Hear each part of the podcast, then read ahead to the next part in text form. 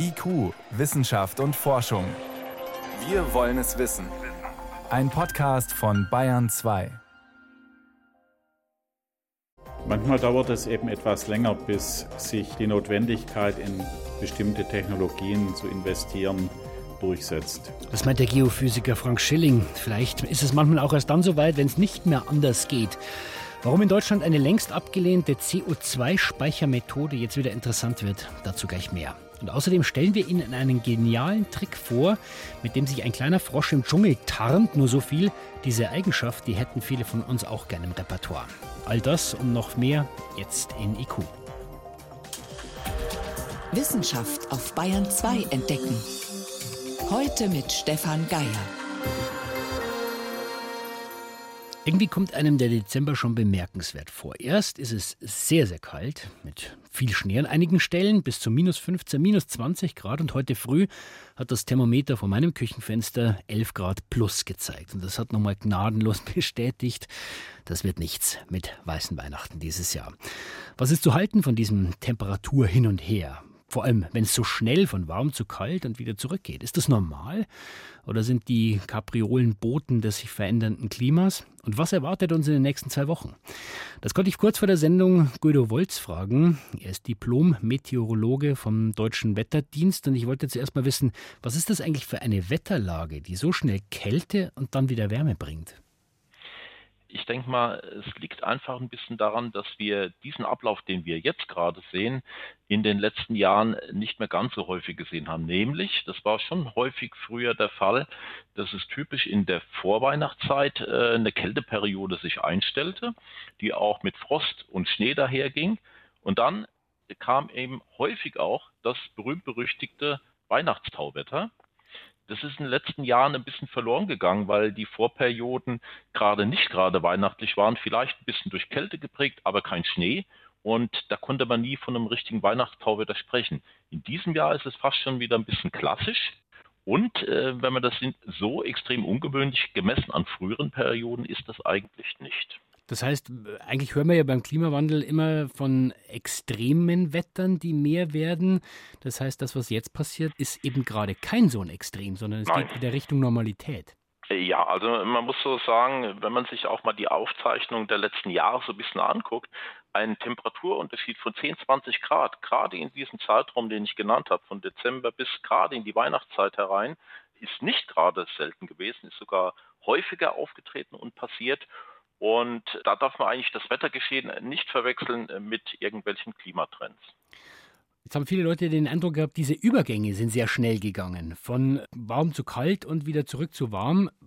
Ist das subjektives Empfinden oder war das wirklich bedeutend schneller als sonst? Auch das trifft nicht ganz zu, denn wenn man sich jetzt mal die letzte Woche ansieht, äh, ging das Ganze ruckweise. Ruckweise will heißen, wir hatten ja letztes Wochenende eine richtig, ja, hochwinterliche Zeit gehabt mit Schnee und Frost äh, und auch Dauerfrost am Tag mit mäßigem Frost. Diese Wetterlage hat sich umgestellt und das ging eigentlich auch nicht auf Einschlag, sondern so peu à peu ganz langsam. Das heißt, die Kälte, die von Norden zu uns gedrungen ist, ist allmählich so nach Osten abgedrängt worden und hat dann den Weg freigemacht von milderer Meeresluft aus dem Westen, vom Atlantik her. Und jetzt sind wir angekommen in der Periode, eigentlich spätestens seit gestern, dass wir jetzt eigentlich hier von frühlingshaften Temperaturen sprechen können.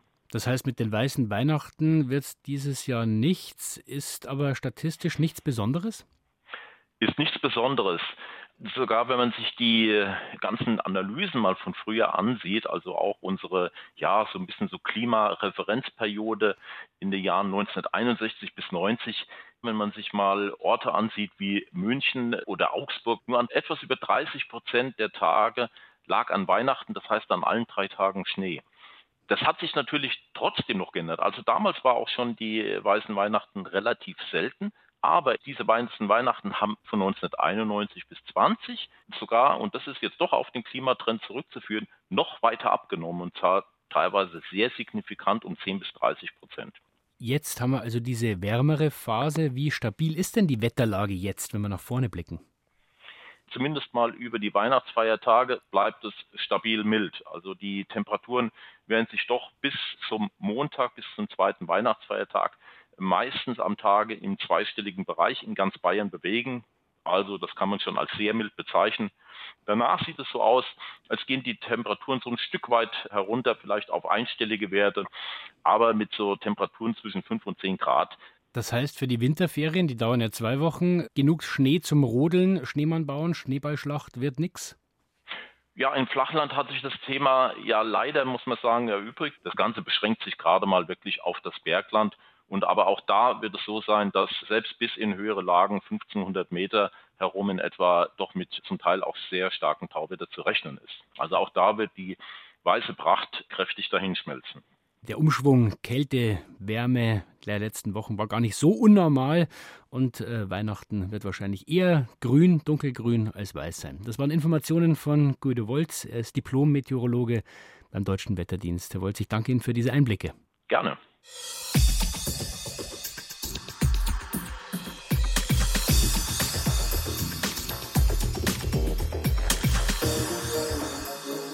Eigentlich hat sich die Politik in Deutschland ja schon mal dagegen entschieden, gegen die sogenannte CCS-Technologie. Carbon Capture and Storage. Das klingt kompliziert, meint aber im Wesentlichen nichts anderes, als wir fangen das CO2 aus der Industrie auf, wollen wir ja nicht in der Atmosphäre haben, und dann lagern wir es ein unter der Erde, unter dem Meer. Und zwar so, dass es bitte nicht wieder rauskommt.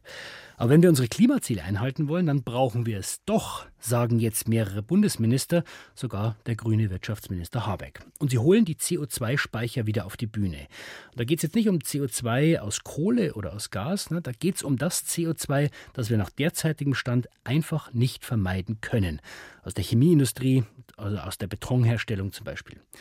Daher die Frage an Professor Frank Schilling, Geowissenschaftler am Karlsruher Institut für Technologie, beschäftigt sich seit vielen Jahren mit CCS. Eigentlich hatten wir diese Carbon Capture Technologie in Deutschland schon ausprobiert. Wir haben es untersuchen und, untersucht und wir haben entschlossen, wollen wir nicht. Und jetzt doch? Manchmal dauert es eben etwas länger, bis sich die Notwendigkeit in bestimmte Technologien zu investieren durchsetzt. Und was hat sich verändert seitdem? Aus wissenschaftlicher Sicht nichts. Auch vor zehn Jahren war schon klar, dass wir diese Technologie mit an Sicherheit grenzender Wahrscheinlichkeit benötigen, wenn wir unsere Klimaschutzziele ernst nehmen. Dann schauen wir uns diese Technologie mal an. Also wenn wir CO2 unterirdisch speichern wollen, verraten Sie uns doch mal das Rezept. Welche Zutaten brauche ich denn für so eine geeignete Lagerstätte? Das Ganze ist schon seit 2009 in einer europäischen Richtlinie hinterlegt. Das erste ist, wir brauchen eine Lokation, an der wir in entsprechender Tiefe, das sind über 800 bis 1200 Meter, Gesteine vorfinden, in die man CO2 einlagern kann. Was ist das zum Beispiel? Das wären zum Beispiel Sandsteine oder auch Carbonate, also Gesteine, die wir auch gut kennen, die schon gut charakterisiert sind, zum Beispiel durch Erdölförderung oder Erdgasförderung oder was wir in Deutschland ja auch machen, ist Erdgasspeicherung. Im Prinzip Gesteine, die einen Porenraum besitzen, also nicht irgendwelche großen Kavernen, sondern poröse Gesteine und in diesen Porenraum kann dann das CO2 eingespeichert werden. Und die finden wir in dieser Tiefe auch über 800 Meter, haben Sie gesagt, unter der Nordsee? Die finden wir in Deutschland auf dem Festland, aber es gibt auch Bereiche im Offshore-Bereich, also unterm Meeresspiegel, wo solche Formationen genutzt werden können. Es gibt ja auch schon erste halbkommerzielle Projekte, zum Beispiel in Norwegen. Dort kann man sehen, wie man sowas machen kann. Gut, dann haben wir also eine gewisse Tiefe, wir haben Sandstein oder bestimmte poröse Gesteine. Was passiert dann genau, wenn ich dieses CO2 dort hinunterpumpe? Also neben dem porösen Gestein ist es auch wichtig, dass wir noch ein, besser zwei Schichten oberhalb des Reservoirs haben, also oberhalb des Speichers, die für CO2 undurchlässig sind. Das muss man vorher erkunden. A, welche Reaktionen im Speicher stattfinden können. Das kann günstig sein, es kann uns aber auch stören. Über lange Zeiträume wird vermutlich auch CO2 mit verschiedenen anderen Mineralen in einer Form reagieren, dass das CO2 dann als Carbonat gebunden ist. Ein Carbonat kennen die meisten wahrscheinlich von Kalksteinen, die man dann auch wieder nutzen kann, um Zement herzustellen. Also diese Gesteine oder diese Minerale binden das CO2 dann auch langfristig. Und wie kann man denn sicherstellen, Herr Schilling, dass diese Schutzschicht, von der Sie gesprochen haben, oder möglicherweise besser sogar zwei Schutzschichten, dass die dann großflächig vorhanden sind? Der Untergrund ist ja nicht mehr die große Unbekannte für uns unterhalb Deutschlands. Es gibt überall Untersuchungen, Bohrungen, aber vor allem auch 3D-Seismik. Und heute würde man bei einer Speicherentwicklung mit dem schon vorherrschenden Wissen sich nochmal detailliert die Untergrundstruktur anschauen. Ähnlich eben, wie wir das auch bei der Erdgasspeicherung im Untergrund machen. Und wenn Sie dann das gut charakterisiert haben, dann würde man mit Probebohrungen untersuchen, ob das sich auch so verhält wie angenommen. Und dann kann man das mit großer Sicherheit betreiben, so einen Speicher. Sie haben es angesprochen, in anderen Ländern wird das schon gemacht, Norwegen zum Beispiel, unter dem Meer. Wenn das alles so in Anführungsstrichen einfach ist, warum machen wir es dann nicht längst? Ist es noch zu teuer? Es ist keine kostenlose Technologie. Heute rechnen wir ja noch bei Kompensation mit wenigen Euros pro Tonne CO2. Das wird in Zukunft deutlich teurer werden. Dann ab einem bestimmten Punkt rechnet sich das CO2 in den Untergrund zu pumpen. Bisher haben wir eben noch relativ kleine Speicher. Die sind schon groß, also Millionen von Tonnen. Aber wenn man die Herausforderung sieht, vor die wir stehen, dann müssen wir noch an größere Dimensionen denken. Und deswegen kann man nicht sofort damit anfangen in der ganz großen Dimension, sondern hat auch einen gewissen Vorlauf. Deswegen ist es heute höchste Zeit. Vor zehn Jahren haben wir gesagt, wenn wir jetzt in Demoprojekte investieren, dann sind wir gut vorbereitet. Jetzt sagen Studien, dass unter der Nordsee Platz für gigantische Mengen wäre. Da ist von 150 Milliarden Tonnen die Rede. Das wäre also ein zigfaches mehr als was das, was wir noch ausstoßen wollen. Kann man damit äh, theoretisch auch ja, so eine Art Geoengineering machen und nicht nur sagen, okay, das, was wir produzieren, tun wir da rein, sondern auch das, was uns schon zu viel in der Atmosphäre ist, holen wir raus und verpressen es da unten? Wir werden spätestens in fünf Jahren den Punkt erreicht haben, dass wir auch negative Emissionen brauchen. Das heißt, wir werden dann mehr CO2 aus der Atmosphäre wieder herausnehmen müssen, wie wir in die Atmosphäre geben. Dazu brauchen wir auch Speicher und dazu sind diese Speicherformationen auch bestens geeignet. Es gibt ja trotzdem immer wieder Bedenken auch, Risiken, die damit einhergehen, Erdbeben zum Beispiel. Was würden Sie sagen, Herr Schilling, bewerten wir heute diese Risiken anders oder bewerten wir einfach die Notwendigkeit anders? Wir können nicht anders. Ich glaube, Risiko ist immer eine Abwägung und ich denke, es ist schon eine Risikoabwägung, wo sich hier etwas verändert hat auf die Gefährdungen für Trinkwasserhorizonte oder die seismischen Risiken wird ja von der Wissenschaft schon seit vielen Jahren darauf hingewiesen und auch erklärt, wie man damit umgehen kann. Ich glaube, wichtig ist, dass wir verantwortlich mit dem ganzen Thema umgehen, sowohl mit der Speicherung, aber auch mit der Sicherheit dann von unseren Schutzgütern. Die Bundesregierung denkt darüber nach, jetzt doch die Möglichkeit des CCS, des Carbon Capture and Storage, zu nutzen. Welche Chancen und Risiken da drin liegen, dazu waren das Einschätzungen von Professor Frank Schilling. Er ist Geowissenschaftler am Karlsruher Institut für Technologie. Herr Schilling, ich danke Ihnen für Ihre Zeit. Vielen Dank. IQ, Wissenschaft und Forschung gibt es auch im Internet.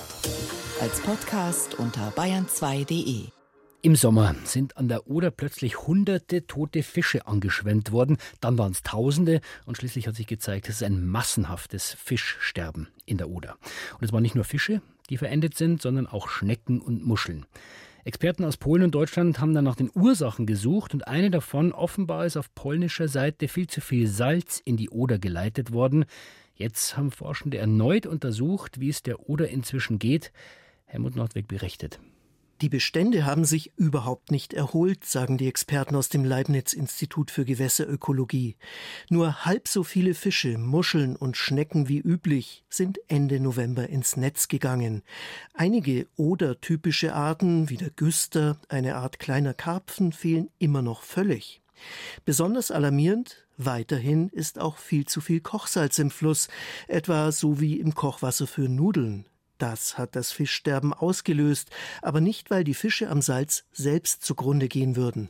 In diesem Sommer ist es so katastrophal geworden, weil eine Brackwasseralge den Salzgehalt genutzt hat, zur Blüte gekommen ist und diese Alge ist in der Lage, ein Toxin zu bilden. Also einen tödlichen Giftstoff, berichtet der Fischökologe Christian Wolter vom Leibniz-Institut. Die Alge ist noch da. Das ist das, was mich am meisten besorgt. Wir haben natürlich nach dieser massiven Blüte über 300 Kilometer Flusslauf haben wir überall Dauerstadien der Algen, so dass ich unbedingt davon ausgehe, dass im kommenden Jahr, wenn es wieder wärmer wird, die Tage länger werden, wahrscheinlich schon deutlich geringere Salzgehalte reichen, um diese Art wieder zu beleben. Kurzfristig müsste spätestens bis zum Frühjahr die Einleitung von Salz drastisch reduziert werden. Im Sommer war die Konzentration doppelt so hoch wie der erlaubte Grenzwert. Und das war nicht das erste Mal. Diese Grenzwerte werden seit 2015 eigentlich regelmäßig überschritten. Was man tatsächlich beeinflussen kann, ist, dass man unverzüglich die Salzeinleitung stoppt es sollte zu verdünnen sein oder es könnte auch elektrolytisch aus dem Abwasser entnommen werden. Ja, das ist aber alles natürlich mit zusätzlichen Kosten verbunden. Elektrolytisch bedeutet, es wird Strom ans Abwasser angelegt. Aus dem Kochsalz entstehen dann Natronlauge und Chlorgas. Beides muss aber aufwendig entsorgt werden. Politische Gespräche zwischen polnischen und deutschen Behörden haben noch keine Ergebnisse gebracht. Vorerst kann man also nur hoffen, dass die Katastrophe mit Ansage in der Oder sich nicht wiederholt. Also keine guten Nachrichten, die Helmut Nordwig von der Oder berichtet. Und Helmut macht gleich weiter mit. Bayern 2. Wissenschaft schnell erzählt. Und los geht's mit Corona-Meldungen. Genau, bei vielen Menschen ist ja der Geruch beeinträchtigt oder der Geschmack und es vergeht oft schnell wieder, aber bei manchen, da bleibt es dann so. Sehr unangenehm, ja. Und warum, das haben Forschende aus den USA jetzt gefunden, jedenfalls Hinweise drauf. Das liegt nahe, natürlich Gewebeproben aus der Nase zu entnehmen von Patienten. Das haben die gemacht und ein Teil von denen konnte seit der Infektion nichts mehr riechen. Ja, und bei diesen Proben, da war das Nasengewebe immer noch entzündet, denn bestimmte Immunzellen, die waren vermehrt, obwohl gar kein Virus mehr da war. Und außerdem hatten diese Menschen weniger Riechnervenzellen. Die sind kaputt gegangen. Ja, die Vermutung ist, die werden durch das aktivierte Immunsystem abgebaut, so ähnlich wie das bei einer Autoimmunkrankheit der Fall ist. Und das bleibt doch dann auch auf Dauer. Das kann man jetzt noch nicht sagen, denn wir haben ja jetzt gerade erst drei Jahre Corona. Jetzt wollen die Wissenschaftler erstmal auf jeden Fall nach Medikamenten suchen, die diesen Prozess stoppen können, damit die Betroffenen wieder riechen können.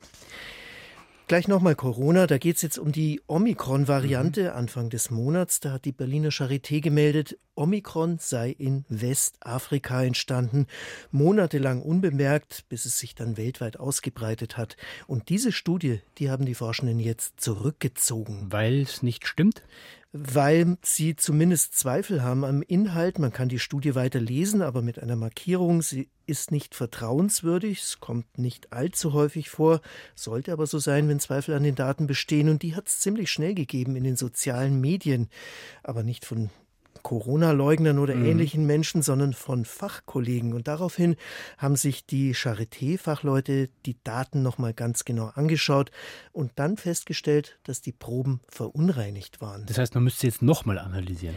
Das wollen die im Prinzip auch machen. Die müssen aber erstmal tausende Proben aus Afrika wiederbekommen. Das dauert und des, deshalb haben sie diese Studie zurückgezogen. Man sieht also, auch in der Forschung passieren Fehler und dann ist es auch richtig, dass die so schnell wie möglich korrigiert werden.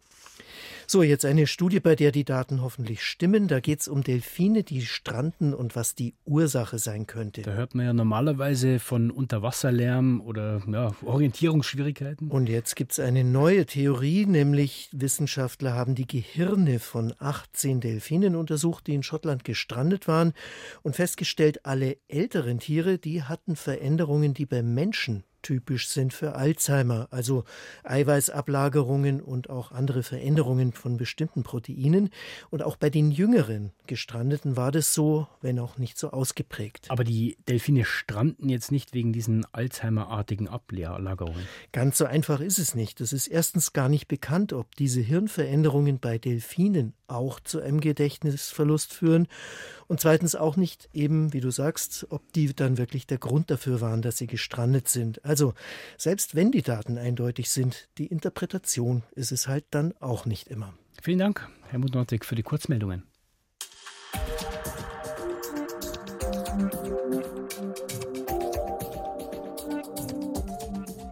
Frisst du mich oder fress ich dich? Diese Frage wird im Tierreich dauernd gestellt, wenn auch nicht ausgesprochen. Einmal nicht aufgepasst und zack, schon landet man im Maul oder im Schnabel des nächstgrößeren. Da ist es schon ganz gut, wenn man sich tarnen kann. Da manche Tiere ja sehr gute Tricks auf Lager. Vögel mit einem Gefieder wie Baumrinde zum Beispiel oder der Oktopus, ja, der kann seine Farbe dem Untergrund anpassen. Besonders gefährlich wird es im Tierreich immer dann, wenn man sich ausruht.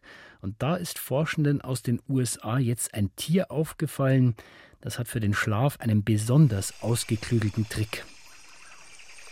Wer tagsüber durch den Dschungel Süd- und Mittelamerikas läuft, der wird mit ziemlicher Sicherheit an ihnen vorbeilaufen, ohne sie zu bemerken.